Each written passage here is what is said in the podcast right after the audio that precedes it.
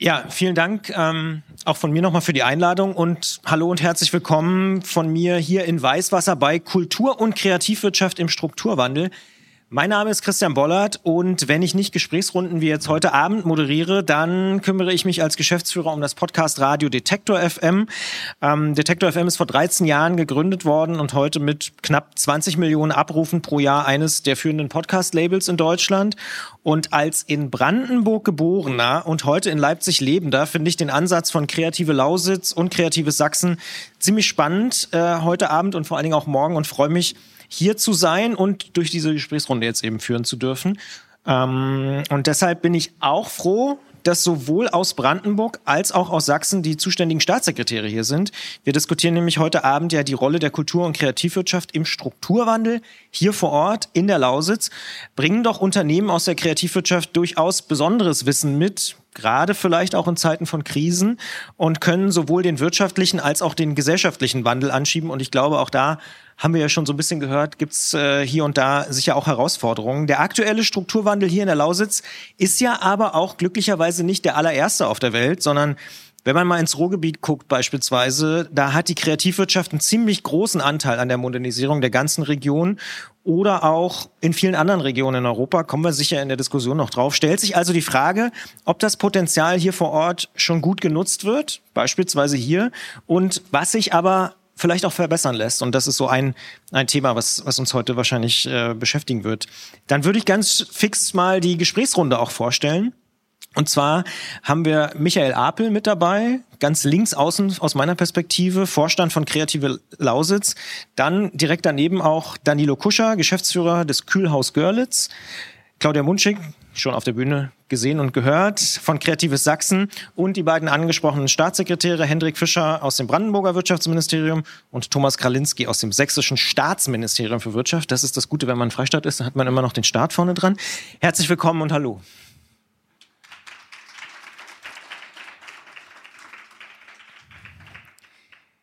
Dann lassen Sie uns doch gern mal direkt einsteigen. Ich habe das Ruhrgebiet ja eben auch schon so ein bisschen als Beispiel äh, erwähnt, aber man könnte auch zum Beispiel noch ein bisschen weiter nach Westen gucken, nach Belgien. Auch dort haben Förderungen, gezielte Investitionen kreative und kreative Unternehmen unterstützt und gefördert und neue Arbeitsplätze gebracht und ich sag mal, die gesamte Region in der Wissensökonomie vorangebracht. Sind das denn aus Ihrer Sicht äh, Ansätze, die hier vielleicht auch in der Lausitz schon funktionieren oder noch besser funktionieren könnten? Wie sehen Sie das? Vielleicht die Frage geht zuerst an die Staatssekretärin. Also ich tue mich ehrlich gesagt ein ganz klein bisschen schwer, die Lausitz mit dem Ruhrgebiet oder Belgien ähm, zu vergleichen. Nicht nur, weil das Wetter ein bisschen anders ist, Na, sondern, äh, äh, sondern weil wir es schon mit, ich sag mal, Großstadtregionen auf der einen Seite zu tun haben und ähm, mit einer, sagen wir mal, etwas dünner besiedelten Region hier zu tun haben. Und wir haben es hier nochmal mit einem Strukturwandel zu tun, der ist insofern nochmal eine besondere Herausforderung, weil wir mit der, ich sag mal, Energiewirtschaft ähm, einen extrem wichtigen Industriezweig hier haben, jedenfalls von der Bedeutung her also sehr, sehr wichtig für die Gesamtregion und zwar viel größer, als das in anderen vergleichbaren Regionen ist. Deswegen ist die Herausforderung hier ein bisschen äh, größer. Ähm, auch die Anstrengungen werden ein bisschen größer sein, dass da aber gleichwohl Kultur- und Kreativwirtschaft eine ganz wichtige Rolle spielen kann, soll und muss. Das steht, glaube ich, außer Zweifel, weil das gehört vielleicht auch zur Aufgabe mit dazu, aber was ich jetzt heute hier schon gehört habe, auch vorhin bei der Führung sind Sie ja da schon ganz gut dabei. Ganz häufig ist ja so, man denkt bei Kultur- und Kreativwirtschaft oder viele denken bei Kultur- und Kreativwirtschaft irgendwie an Theater, Kino und irgendwie Disco.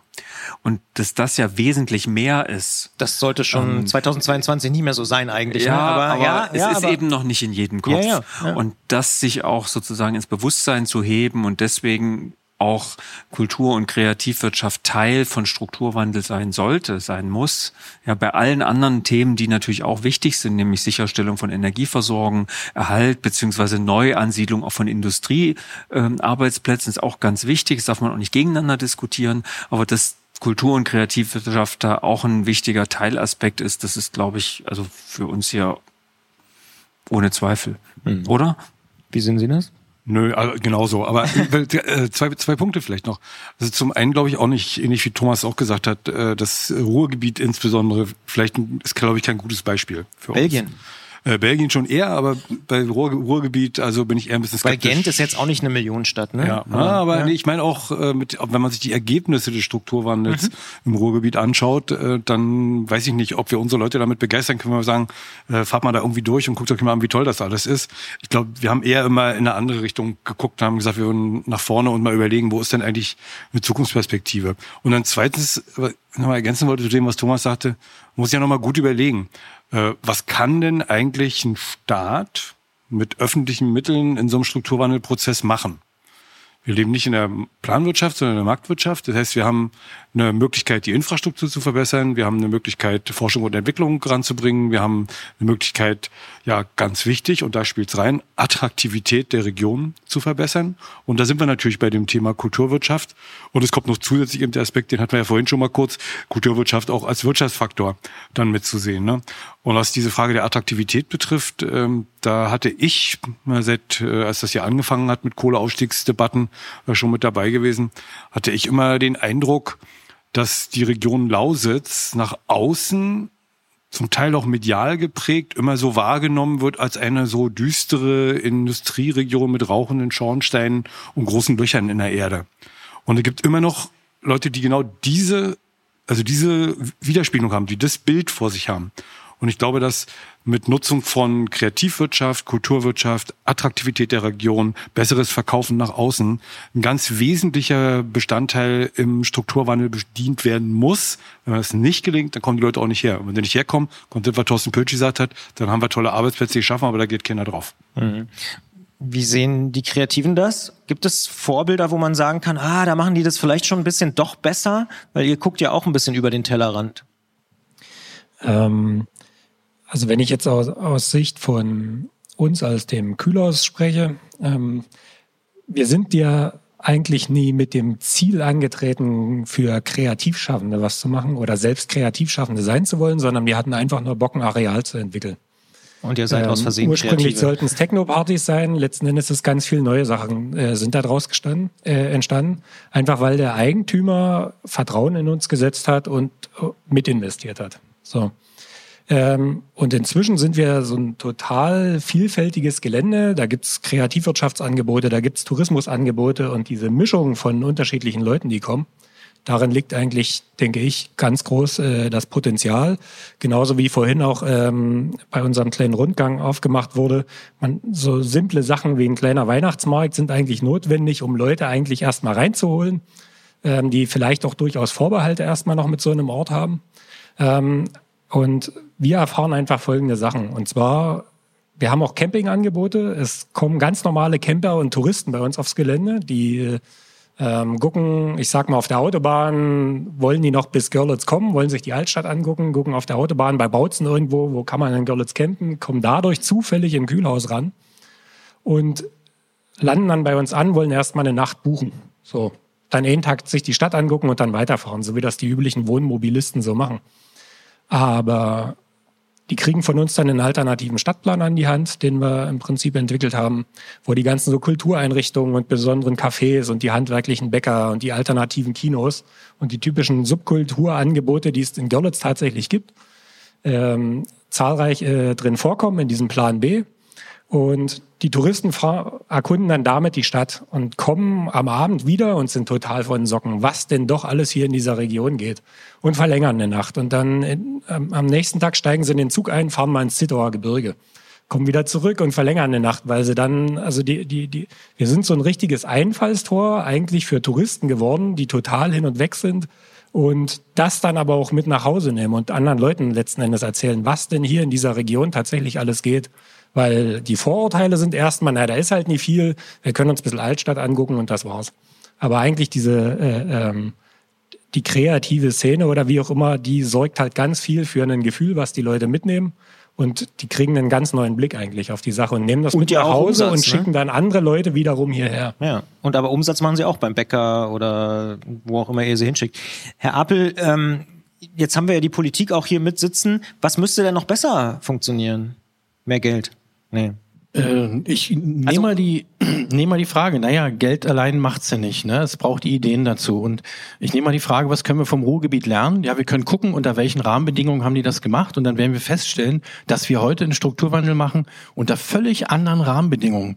Also es sind völlig andere Voraussetzungen.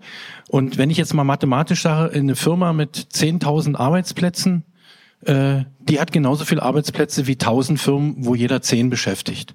Und das ist genau der, die Möglichkeiten und die Potenziale, wie wir haben. Ich kann Beispiele aus unserem Bereich in Carmens eine kleine Firma haben und produziere dort etwas, was ich weltweit verkaufe. Diese Möglichkeiten gibt es. Und es gibt also für viele Menschen die Möglichkeit, den Arbeitsort sich auszusuchen und zu sagen, ich gehe dahin, wo es für mich funktioniert. Wo finde ich die Bedingungen für meine Firma? Die sind manchmal gar nicht so riesig und äh, unerfüllbar.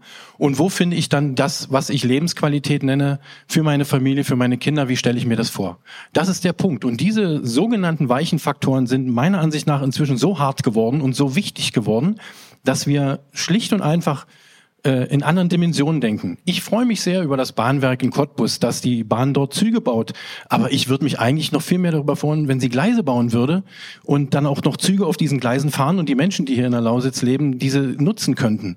Und ich glaube, dass diese Fragen der Infrastruktur, und da geht es um Internet, da geht es um Schulwege, da geht es um Möglichkeiten für die Kinder, in die Schule zu kommen, äh, da geht es um Mobilität im ländlichen Raum, eine viel, viel größere Bedeutung haben, als sie meiner Auffassung nach von der Politik gerade wahrgenommen werden. Da vielleicht direkt mal die Frage zurück mit einem Stück Selbstkritik von mir, ist es vielleicht auch medial einfach viel cooler zu vermitteln, ich schneide ein Band durch, hier entstehen 5000 Arbeitsplätze, als zu 500 Firmen zu gehen, die 10 Arbeitsplätze machen?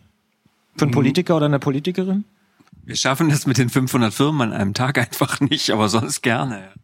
Ja, nee. aber ich meine, ne, also in, in Medien ist natürlich leichter, so ein Bahnwerk zu eröffnen, aber stabiler wäre es ja eigentlich, die 500 äh, kleinen kreativen Unternehmen zu fördern. Äh, man muss ja beides machen, das ist ja völlig klar. Also man kann es nicht nur das eine und das andere. Äh, Bahnwerk ist wirklich ein Beispiel, ähm, war ich selber sehr intensiv daran beteiligt. Das ist toll, dass das Ding kommt. Also als ich das erste Mal in dem Bahnwerk da gewesen bin, da arbeitete niemand in der Werkhalle. Es standen drei Loks da irgendwie rum und der Geschäftsführer war vorher der Geschäftsführer im Bahnwerk Eberswalde, was von der Deutschen Bahn geschlossen werden sollte. Und die, die Tendenz aus dem Bahnwerk war, wir machen das Ding zu. Die Leute waren total frustriert. So, dass es überhaupt gelungen ist, das da hinzukriegen, hat in der Stadt auch ein, sag mal, im Kopf was ausgelöst. Da passiert was. So, trotzdem bin ich völlig bei Ihnen. Äh, wenn du dich nur auf sowas konzentrierst, das ist verkehrt. Man braucht genau diese Mischung zwischen den kleinen, den mittleren Geschichten und die Firma in Kamenz kenne ich jetzt nicht, aber die haben, sowas haben wir natürlich bei uns auch, ne? Ganz kleine Klitsche, weiß ich sitze bei uns hier in der Nähe, da in Potsdam in Werder, habe ich nie gewusst, die bauen irgendwelche Teile für Schiffe, die auf allen möglichen Schiffen gebraucht werden und sind da Marktführer weltweit. Ja, so und so eine Sachen braucht man in der Kombination, was das Mediale betrifft, weiß ich auch nicht so unbedingt. Ich habe manchmal so den Eindruck, vielleicht ist unser RBB da anders als äh, euer, ja. Ähm, also äh, die, ich bin in Potsdam geboren. Das ist für mich auch noch mein RBB. Ja, aber äh, der, ja, die die die lieben diese Geschichten von den kleinen Unternehmen. Ja, also wo sie hingehen, wo sie eine Geschichte erzählen können mit einem kleinen Unternehmen, wo jemand aus dem Nichts eine gute Idee hatte, die Idee verfolgt hat, da dran geblieben ist und plötzlich ein Unternehmen hat, wo drei, vier, fünf, sechs, sieben Leute arbeiten und das wächst. Insofern glaube ich, äh, ist es medial sehr gut möglich, die großen Sachen zu verkaufen. Ähm, aber mindestens genauso gut geht's auch mit den kleinen. Hm, Darf ich mal noch einen Nachsatz machen? Weil ich glaube, richtig spannend wird's ja dann, wenn wir ein Bahnwerk haben, ähm, und die anderen dazukommen. Also ich sag's mal so, der Zug der Zukunft wird hoffentlich nicht so aussehen wie die Züge, die wir heute haben. Weil ein ICE muss in Zukunft vielleicht auch ein rollendes Büro sein. Muss ein Ort sein, wo man arbeiten kann, wo man Konferenzen machen kann, wo man Videokonferenzen machen kann, was weiß ich. Ja, äh, Sie sind die hauptamtlich Kreativen. Sie sind da viel besser als wir. Ja, und also da, also eine Verbindung herzustellen, um mal bei Kreativwirtschaft zu bleiben, ja, zwischen solchen Unternehmen wie das Bahnwerk, das irgendwas auch mit seinen Zügen demnächst machen muss, ja, und denen, die also kreativ Räume verändern können im wahrsten Sinne des Wortes, da eine Verbindung herzustellen, dann ist es doch eine Win-Win-Situation und genau da müssen wir hinkommen. Dann ja klar. Ja klar. Das müssen ja. alle Züge demnächst haben. Einwurf aus dem Publikum, der Regel brauchst auch, ich äh, übersetze das nur für den Mitschnitt. Dann gebe ich mal an die hauptamtliche Kreative, äh, Claudia Munschig. Wie, wie siehst du das? Das ist jetzt natürlich ein ganz weites Feld. Also ähm, was das Coworking vielleicht betrifft, das beginnt für uns im Zug tatsächlich. Also weil wir das Thema gerade hatten und ich darf ja sehr, sehr viel in der wunderschönen Lausitz unterwegs sein und äh, ja, das ärgert mich auch immer.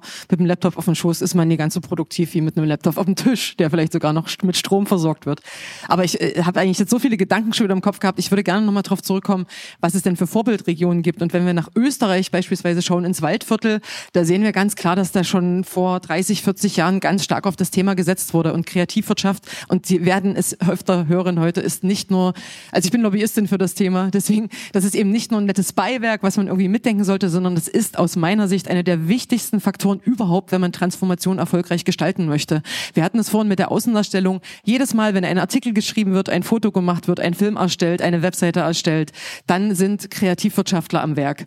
Das heißt, wenn wir es nicht schaffen, diesen Menschen hier eine gute, äh, gute Rahmenbedingung zu schaffen und die hier wirklich auch ansässig zu halten, dann wissen die auch nie, worüber die reden. Das sehen wir jedes Mal, wenn wir eine Agentur aus Berlin, Hamburg, München beauftragen, die einfach häufig auch an den Potenzialen vorbei äh, arbeiten, weil die gar nicht wissen, was hier los ist. Man muss natürlich suchen, man muss entdecken wollen, man muss sich auf die Region einlassen, aber dann kann man hier Schätze heben, die sind einfach unglaublich. Und ich glaube, dass wir auch, wenn wir hier über Strukturwandel sprechen, auch gucken müssen, wo kommen wir her. Ich bin da ganz bei Ihnen. Wir können uns schwer mit dem Ruhrgebiet vergleichen, denn das war eine total monokulturell ausgeprägte äh, Schwerlastindustrie sozusagen. In der Lausitz haben wir eine wunderbar diverse äh, Hochindustrialisierung erlebt mit ganz vielen unterschiedlichen Branchen und da zu gucken, wie wir dieses alte Wissen wieder in die Zukunft tragen können. Ich glaube, das ist ein ganz spannendes Themenfeld und da müssen wir eigentlich, und das ist auch das, was die Telux hier schafft, wir müssen Räume schaffen, wo sowas möglich ist, wo man einfach mal spinnen kann, wo man mal einen kleinen Prototypen herstellen kann, wo man vor allen Dingen, und das merken wir immer, interdisziplinär die Menschen zusammenbringt. Also den Bahnwerker, den Designer und den Musiker, sperren Sie die mal einen Tag lang in den Raum, vielleicht noch mit zwei, drei Bier, und dann werden Produkte entstehen, die können wir uns gar nicht vorstellen. Herr Appel, wir haben jetzt schon gehört von diesen Räumen, Kühlhaus, hier vor Ort, Telux. Sie haben ja auch mit Kreative Lausitz ein Strategiepapier entwickelt. Was, wenn Sie das jetzt in einer Minute zusammenfassen müssten, äh, was steht da drin? Wir haben jetzt neulich irgendwann mal gesagt, äh, das ist nicht mehr aktuell, das müssen wir überarbeiten. äh, na, aus, den, aus den Erfahrungen heraus. Ich würde es grundsätzlich nochmal sagen. Also äh, wir, wir bauen jetzt einen Strukturwandel für eine Zukunft aus, von der wir nicht wissen, wie die aussieht. Also die Entwicklung sind, ist so rasant und so rasch, so schnell. Und dieses Telux ist ein gutes Beispiel, äh, dass es ist äh, etwas, es ist nicht entstanden am, am, am Reißbrett. Da hat man einen, einen Plan gemacht und hat gesagt, in fünf Jahren ist man soweit, sondern hier haben Leute angefangen und haben diese Kreativität gehabt, haben die, die Kreativität, die von außen gekommen ist, mit aufgenommen und das ist der Zustand. Und, und das geht schon mal los. Ein großer Wunsch von mir wäre zum Beispiel, dass es eben nicht ist, was ich, wenn ich einen Förderantrag stelle, äh, über drei oder vier Jahre, den ich brauche, um eine gewisse soziale Sicherheit auch zu haben für mich und meine Leute, dass ich auch offen, ergebnisoffen agieren kann, dass ich nicht in dem Konzept schon reinschreiben muss, wo, wo wollen wir mal hingehen und was und was soll dabei rauskommen, sondern wo ich einfach sagen kann, wir bewegen uns auf einen kreativen Weg, wir bewegen uns auf einen Prozess und sehen, was dabei herauskommt. Und dass man das den Leuten die Zeit und die Möglichkeiten gibt. Also ich würde mir von der Politik mehr wünschen, dass sie ermöglicht, als selber gestaltet. Das ist momentan nicht so. Also Förderanträge sind momentan so, dass die Kreativen da sitzen und kreativ werden darin, wie sie den Förderantrag schreiben, damit sie das Geld bekommen. Und am Endeffekt dann sagen, na ja, da haben wir wenigstens eine Stelle finanziert und ein Büro und so. Aber was wir eigentlich machen wollen, dafür gibt's keine Förderanträge und dann sitzt man wieder und das passt nicht rein und das passt nicht rein. Also ich denke, wir müssen wirklich grundsätzlich anders denken und ich glaube, davon bin ich überzeugt, dass wir das Know-how der Menschen, die hier leben, dass wir das nutzen und heben müssen und nicht wie wir es jetzt beim Kulturplan Lausitz haben. Ja, da wird also eine Firma in München beauftragt, die braucht überhaupt erstmal ein halbes, dreiviertel Jahr, damit die weiß, wo die Lausitz ist und wen es alles gibt und geht dann über die Verwaltungsschiene und wundert sich, dass er leere Antworten bekommt. Und das ist einfach falsch. Sowas können wir nicht machen, sondern wir müssen die Sachen kleinteilig gestalten. Auch was das Marketing für die Lausitz angeht. Dann werden wieder große Batzen Geld in die Hand genommen, da wird eine Ausschreibung gemacht, da kann sich nicht ein einziger Kreativer, der im Marketingbereich in der Lausitz arbeitet, bewerben, weil er die Auflagen nicht erfüllt. Und so landet es wieder irgendwo anders bei den Großstädtern. Und das Erste, was die erzählen, ist, das ist viel zu wenig Geld. Ja, das ist das Resultat. Und da bin ich bei Juli C., die Arroganz der Großstädter gegenüber dem ländlichen Raum ist nicht sehr hilfreich und diese Arroganz aber in Politik umzusetzen, ist auch nicht sehr hilfreich. Kriegen Sie das hin, dass, dass sich da die Verwaltung auch verändert und äh, ja flexibler wird auf die, das erleben wir, glaube ich, mindestens seit zweieinhalb Jahren, sich ständig verändernden Sachen, weil klar, die Verwaltung würde Ihnen auch sagen, na ja, Moment mal, äh, das muss schon alles seine Richtigkeit haben, natürlich. Ne? Also ich fange mal an und Thomas kann noch ein bisschen überlegen. Ähm, also zum einen fangen wir mal ein bisschen ketzerisch an, ja. Wenn Sie einmal in einem Wirtschaftsausschuss gesessen haben und Sie sich dort über mehrere Sitzungen hinweg verteidigen mussten dafür, dass ein Unternehmen, was mit einem gewissen Risiko gestartet ist und 100.000 Euro versenkt hat, ähm, sag mal, dass das Sie da schuld waren, weil Sie das nicht ordentlich kontrolliert haben und nicht einmal in der Woche nachgefragt haben, wie die Bonität ist und wie konnte das passieren und Sie müssen jetzt eigentlich regresspflichtig gemacht werden, dann überlegen Sie sich sehr gut, ob Sie das nochmal eingehen. Das ist die ketzerische Bemerkung vorneweg. Die muss man einfach immer im Kopf behalten. Das ist einfach so. Ne? Äh, ansonsten bin ich sehr, sehr dabei, äh, zu sagen, muss bei den äh, Dingen, die sag mal, Zuwendungen auf Projekte betreffen, also Förderung von Projekten betreffen, irgendwie ein bisschen mehr äh, Flexibilität wieder reinbekommen. Ne? Ich weiß nicht, bei uns ist ja schon wieder so ein großes Ding, hat, nicht mit, hat vielleicht doch mit Kreativität zu tun. Dieses große amerikanische Unternehmen, was mit T anfängt und mit S da aufhört, ja, die haben ja bei uns in Grünheide da angefangen und die haben genau das gemacht, was sie gesagt haben. Die haben einen Antrag gestellt, der am Ende, als sie die Bude fertig hatten, nichts mehr mit dem Ergebnis zu tun hatte. Das hat eine, weil, weil das mit einem Milliardenrisiko muss man ehrlicherweise mit, mit sagen. eigenem Risiko natürlich. ja, ja. Ne? So, aber äh, sag mal, da ist ja deutlich geworden, dass es eine gewisse Flexibilität auch bei solchen Dingen irgendwie gibt. Ne?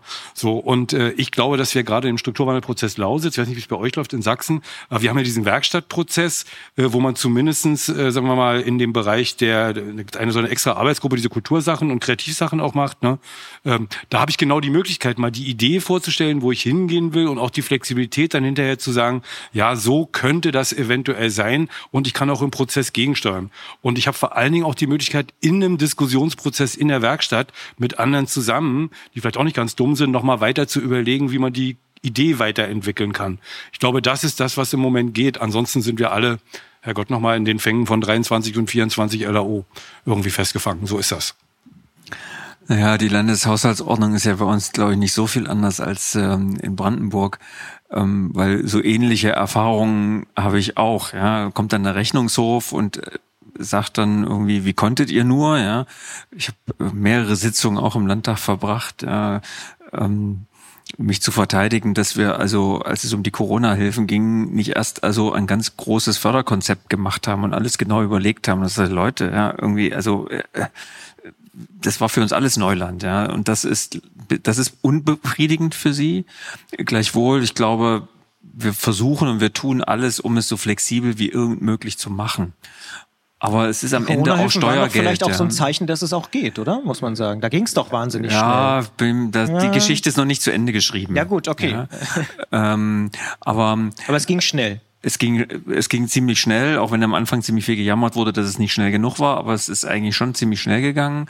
Aber ich glaube, dass, also unser Wille ist jedenfalls immer da, es so flexibel wie möglich zu machen, aber bitte immer auch im Blick behalten, es ist am Ende auch Steuergeld und zwar unser aller Geld. Ja, so, und dass man da ein bisschen hinguckt, was passiert damit und wofür ist es und so, dafür habe ich schon auch ein gewisses Verständnis.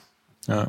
Jetzt haben wir ein bisschen über ja, ich sag mal Herausforderungen, würde man, glaube ich, neudeutsch sagen, gesprochen. Aber schauen wir doch wirklich mal ein bisschen in die Zukunft. Was braucht es denn, um die Kreativwirtschaft hier in der Lausitz irgendwie noch stärker zu machen und ja, vielleicht noch mehr nach vorne zu bringen? Also ist es überall Glasfaser-Internet? Äh, was, was wären so Ihre Forderungen? Also ich kann Ihnen das sagen, ich bin ja Geschäftsführer einer Kultur, Kino- und Kultur GmbH in Spremberg und ich sage, es kommt niemand nach Spremberg, wenn da nichts los ist. Und nichts los heißt nicht, äh, dass da ab und zu mal äh, vom Lausitz-Festival eine Theateraufführung gemacht wird und die dann nächsten Tag wieder verschwinden, sondern nichts los heißt, es muss ein kulturelles Leben geben. Es muss, ich muss irgendwo hingehen können, äh, ich muss in dieser Stadt wachsen können, meine Familie muss wachsen können, also die Kinder müssen groß werden, dann ändern sich die Bedingungen. Vorher geht's nur um die Kita, dann geht's um die Wege, dann geht's um Schulwege und Radwege.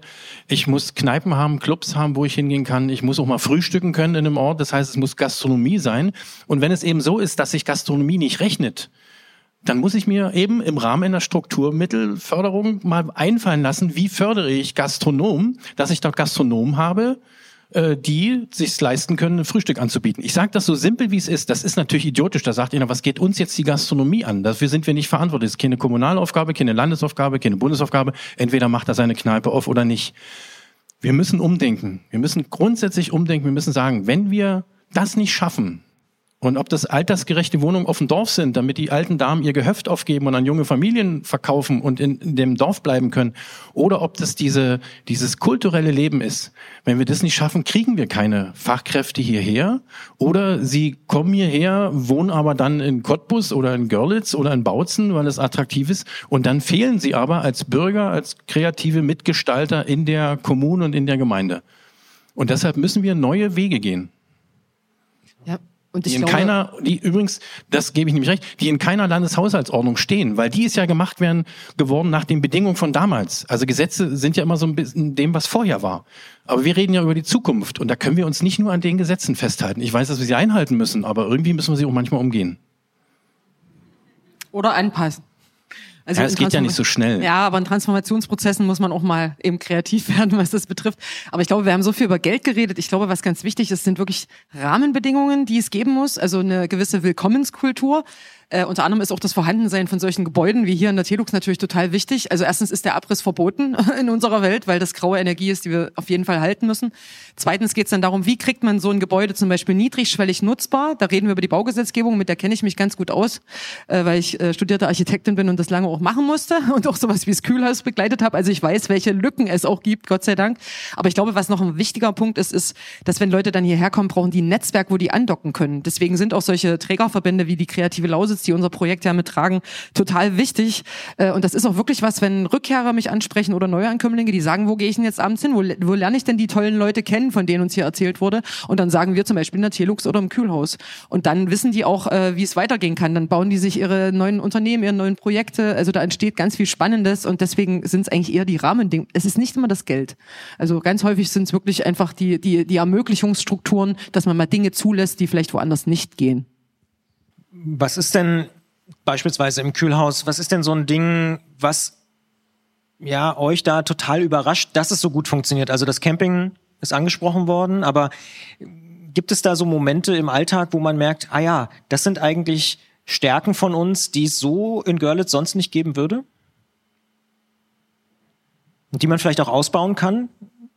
Ähm, was zu meiner Überraschung dieses Jahr das erste Mal auf unserem Gelände richtig gut funktioniert hat, ist, dass es wir haben immer gedacht, na, wenn wir hier kreative Leute haben und da sind Gewerbetreibende, da ist Veranstaltungsbetrieb, dort hat man Übernachtungen, das behagt sich doch irgendwann noch alles gegenseitig. Da sind wir jetzt auch gleich äh, wieder bei Genehmigungsverfahren.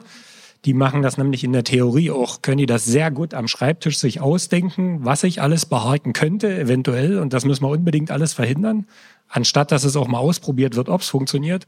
Weil was nämlich, äh, wir haben einfach gedacht, wir versuchen das trotzdem so und hoffen, dass diese Mischung von all dem genau das ist, was total fruchtet. Und genau so ist es auch gekommen. Wir haben richtig viel Veranstaltungsbetrieb dieses Jahr, wo die Leute auch gleichzeitig auf dem Gelände übernachten können. Und nie fremde Leute, die übernachten und sich über die Veranstaltung aufregen. So, das ist nur ein so eine Idee. Und jetzt kommen wir zurück zu den Verwaltungsverfahren. Wir haben über 100.000 Euro in Papier investieren müssen. Zusammen zum Glück mit dem Eigentümer. Wenn wir das alleine als Verein hätten machen können, wären wir einfach genau daran schon gescheitert. Und dort ist es äh, so, wir brauchen unbedingt hier in dieser Region eine Ermöglichungskultur, damit es überhaupt machbar ist, solche Gebäude und solche Areale überhaupt zu erschließen.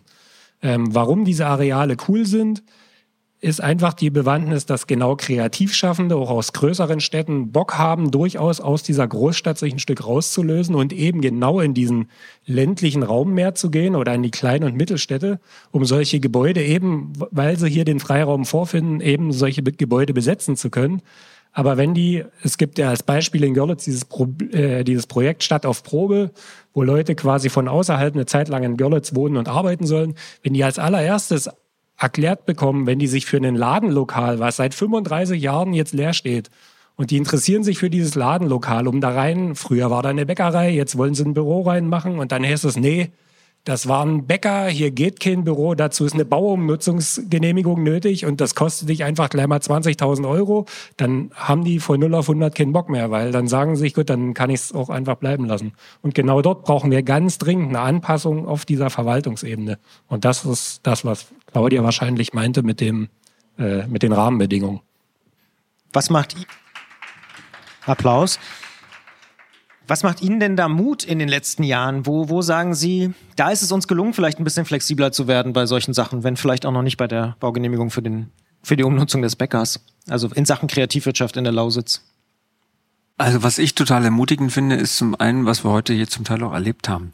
Nämlich das, also was Sie jetzt schon machen, ist ja schon die halbe Miete. Also sich also untereinander zu vernetzen und zu zeigen, wir sind also mehr als nur Einzelkämpfer.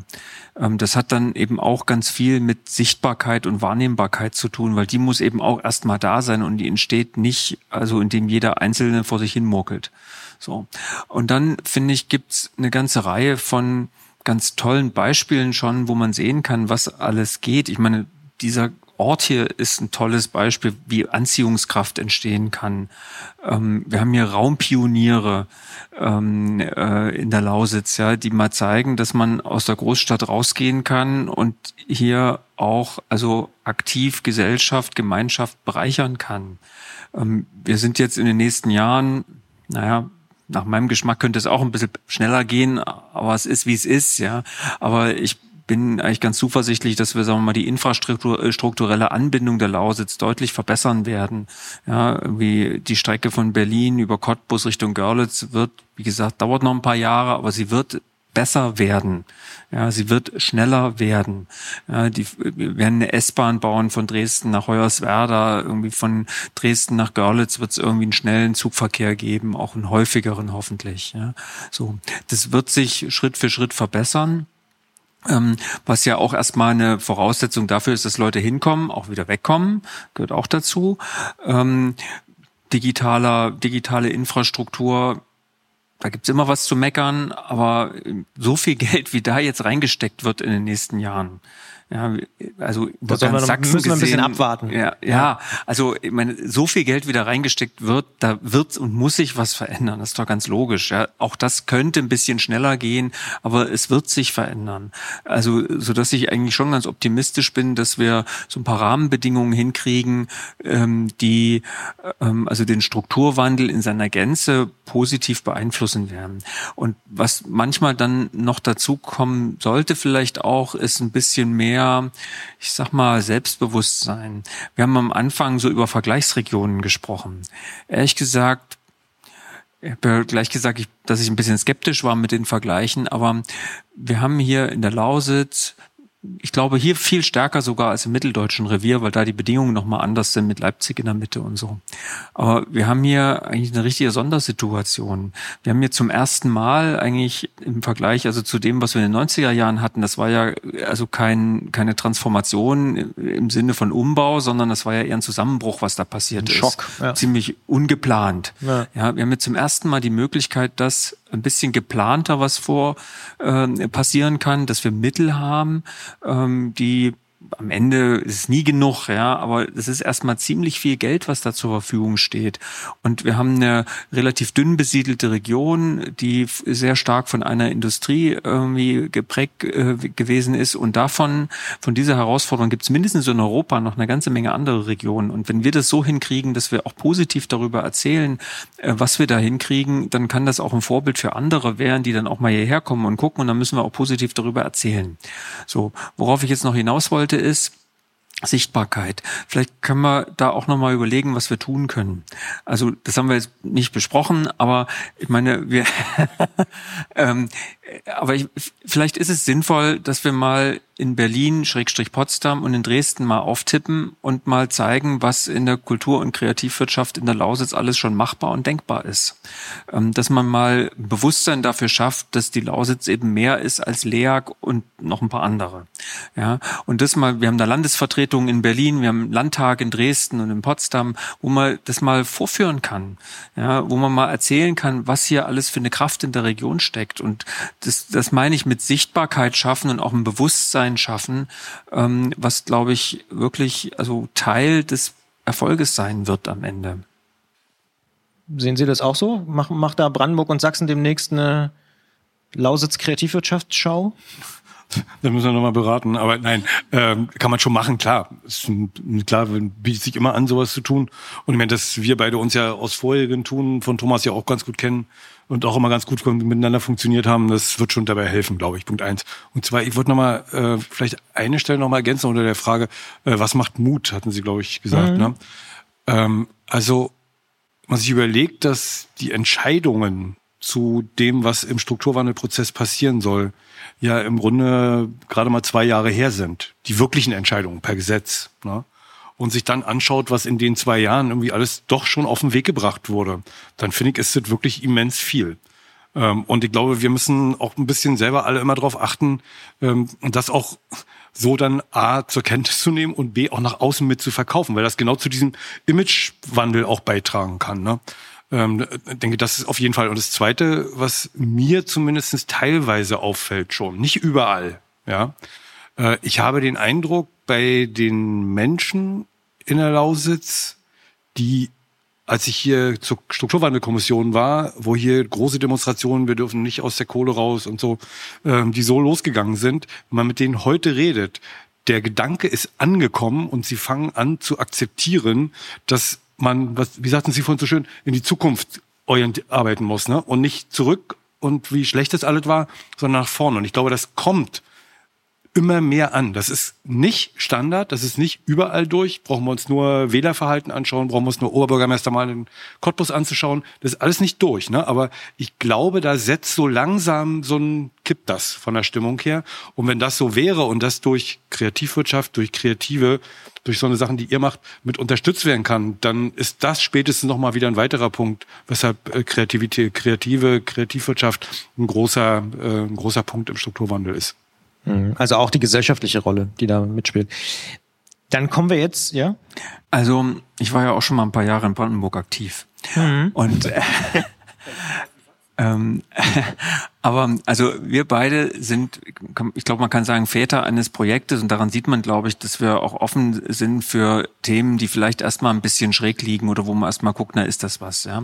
Ähm, das, das hieß Summer of Pioneers, hat in Wittenberge stattgefunden. Die Grundidee war, also wir richten einen ähm, Coworking Space in Wittenberge ein, also in der, genau in der Mitte zwischen Hamburg und äh, Berlin.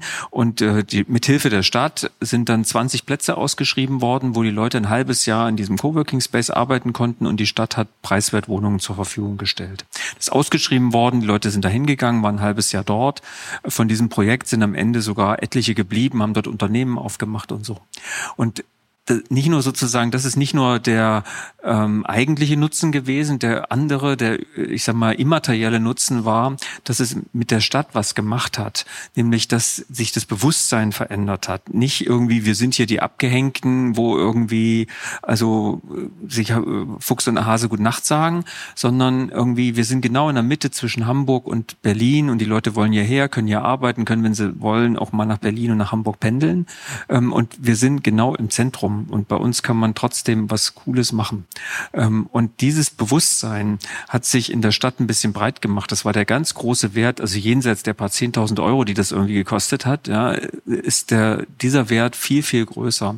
Und so eine Bewegung, und solche Projekte auch hinzukriegen, ich glaube, wenn uns das gelingen würde, auch für die Lausitz, wäre das, glaube ich, echt ein großer Gewinn. Also um Leute auch hier anzuziehen und positiv auch zu erzählen und die Leute miteinander zu vernetzen. Ja, das ist, glaube ich, auch total wichtig. Wenn man noch ein Beispiel äh, erzählen, was ich aus Brandenburg Die Nummer von Frederik Fischer habe. haben Sie ja wahrscheinlich. Die, die Nummer von Frederik Fischer ja, haben Sie ja wahrscheinlich. Genau.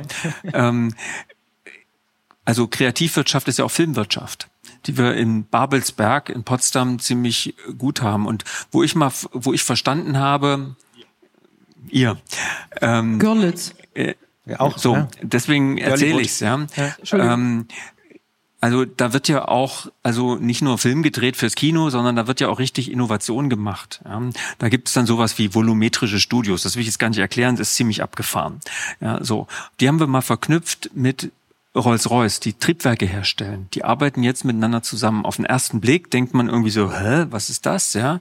Ähm, aber ähm, die nutzen solche innovativen Filmtechniken, sage ich jetzt mal, für Ausbildungszwecke, für Lehrzwecke und so weiter und so fort. Und genau das ist eigentlich das Spannende, dass man also Verbindungen herstellt zwischen dem, was in Kultur, Kreativwirtschaft passiert und Industrieunternehmen, weil dann wird's richtig interessant. Und das muss uns hier auch noch besser gelingen und da auch Netzwerke besser hinzukriegen. Da haben wir aber mit der kreativen Lausitz, da haben wir mit dem kreativen Sachsen, finde ich, auch ein paar Instrumente, wo das schon gut funktioniert. Wir haben Future Sachs, da vorhin schon gesagt, die waren was vorige Woche oder vor zwei Wochen, ich weiß gar nicht mehr genau, gerade im Kühlhaus in Görlitz, ja, äh, mit einer tollen Veranstaltung, wo es genau solche Vernetzungs, äh, um solche Vernetzungsgeschichten ähm, geht über also Grenzen hinweg. Ja, wir müssen aus diesen Silos raus und das ist hier auch wichtig. Ja.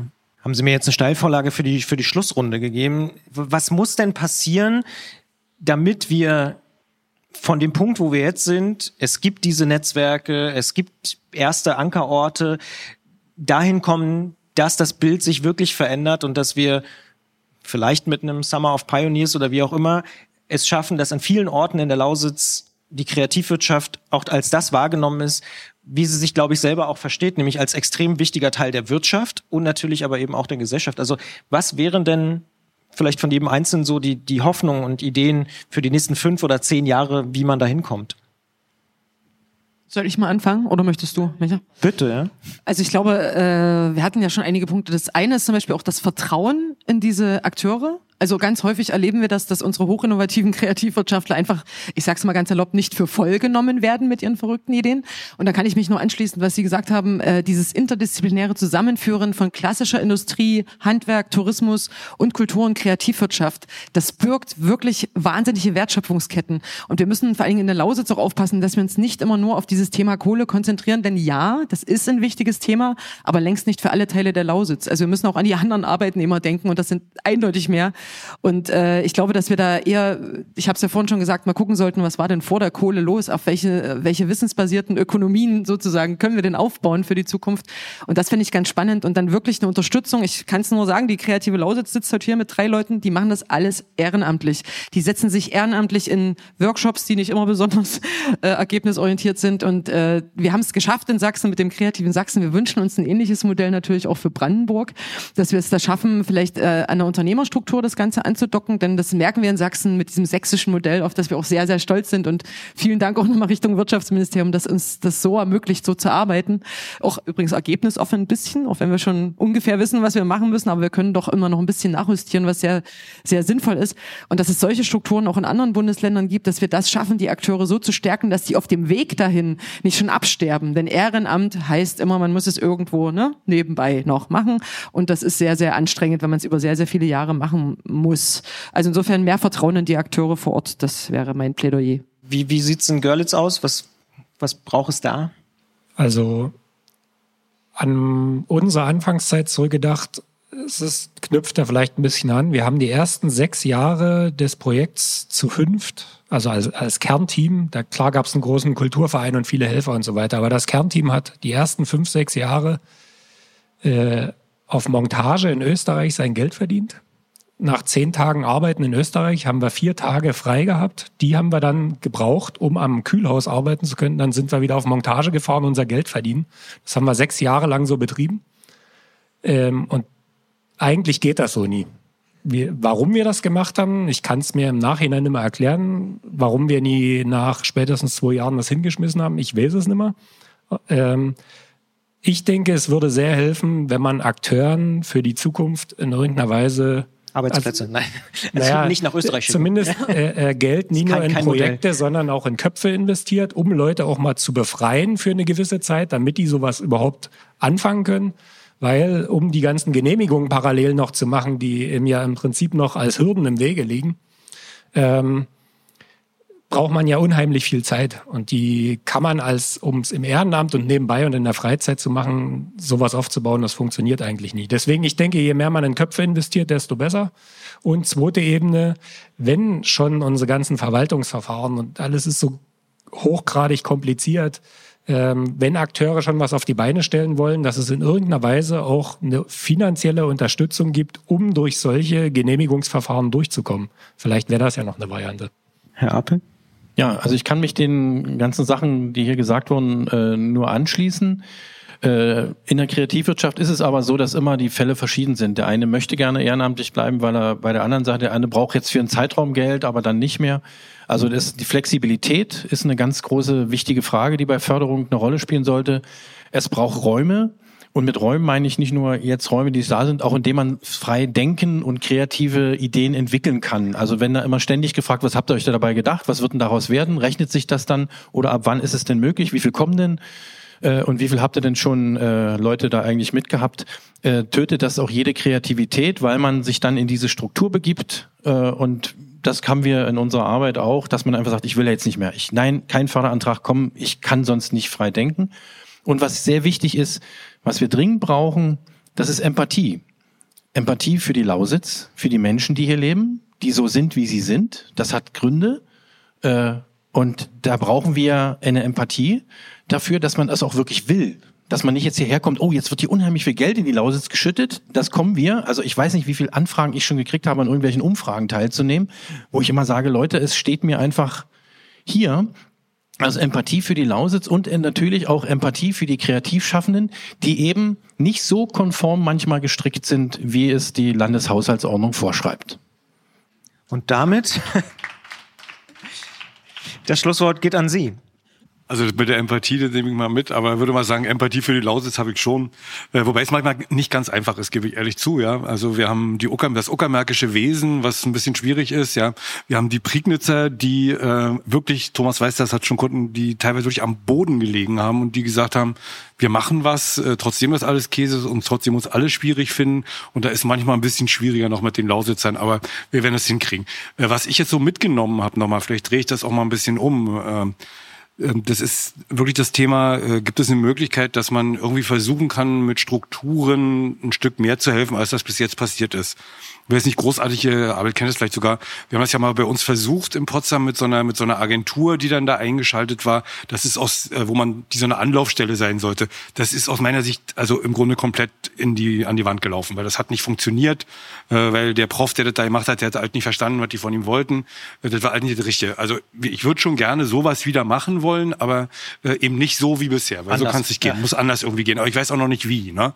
So, was wir glaube ich auch brauchen, ist so eine Art, also ich nenne das immer so, so eine, so, nicht jetzt bitte nicht falsch verstehen, ja, so eine, so eine unterschwellige Förderung. Also ähm, ich habe ein ja auch ein GRW, Gemeinschaftsaufgabe regionale Wirtschaftsförderung, da kann ich die dollsten Dinge mitmachen, ja.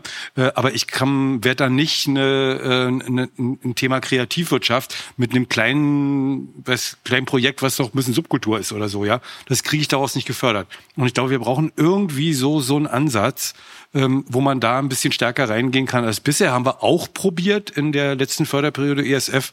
Und dann war es natürlich ganz gruselig. Ich habe schon gesagt, es war der Europäische Sozialfonds mit all dem, was an zusätzlichen Fesseln äh, dann aus europäischen Fonds noch dazukommt. Wir müssen halt gucken, ob wir da irgendwie reinkommen. Ich nehme mal das Thema mit den Strukturen mit, mit den unterschwelligen Förderungen und habe mit Thomas eben schon geflüstert, wir müssen mal ein paar Sachen überlegen, ob wir vielleicht was gemeinsam erfunden kriegen. Das hat er mir im Prinzip alles äh, vorweggenommen, aber das ist genau der Punkt, ja. Also ich meine, wir haben jetzt hier mit der kreativen Lausitz ist, glaube ich, irgendwie das einzige Netzwerk, was auch länderübergreifend ist. Das macht es manchmal einfacher, manchmal auch komplizierter. Aber unser Angebot ist, dass wir mal also Sie überlegen sich mal was, ja, und wir überlegen uns auch mal was und dann setzen wir uns mal hin und äh, gucken mal, wie wir irgendwie zusammenkommen.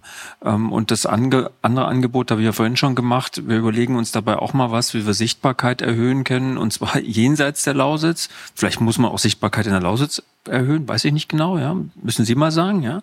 Ähm, aber wir versuchen es mal in die Köpfe zu kriegen, auch in Dresden und in Potsdam und in Berlin.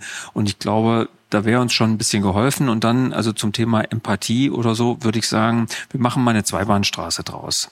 Also ich glaube, unsere, unserer beide Empathie für die Lausitz ist jedenfalls ziemlich groß, aber wir verabreden dann auch, dass die Leute in der Lausitz auch ab und an mal oder mehr als bisher mit dem Lächeln auf dem Gesicht rumlaufen und mal auch mal darüber erzählen, dass es hier gut ist, dass man hier gute Perspektiven hat. Weil Himmel, Herrgott nochmal, ja. Also der Oberbürgermeister möchte hier 20.000 Leute haben.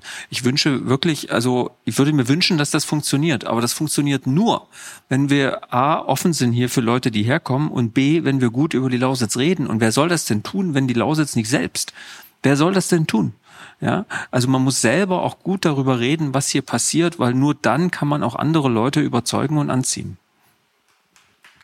Ein ein Plädoyer zum Schluss. Und damit kommen wir auch, würde ich sagen, zum Schluss unserer Gesprächsrunde. Ich danke allen Teilnehmerinnen und Teilnehmern für die Einblicke, Argumente und für die ja, selbstgegebenen Hausaufgaben, würde ich das jetzt mal so äh, interpretieren. Hier geht's jetzt gleich weiter mit ein bisschen was zu essen, Zeit zum Netzwerken und einem mindestens ungewöhnlichen Programmpunkt, denn der Oberbürgermeister, der auch schon angesprochen worden ist, Thorsten Pötsch, der legt hier auf als DJ OB. Ich bin Christian Bollert, hört gerne mal in unsere Podcast von Detector FM rein, wenn ihr Lust habt. Ich wünsche uns gute Gespräche, gute Musik, guten Appetit und vielleicht ein bisschen Lächeln.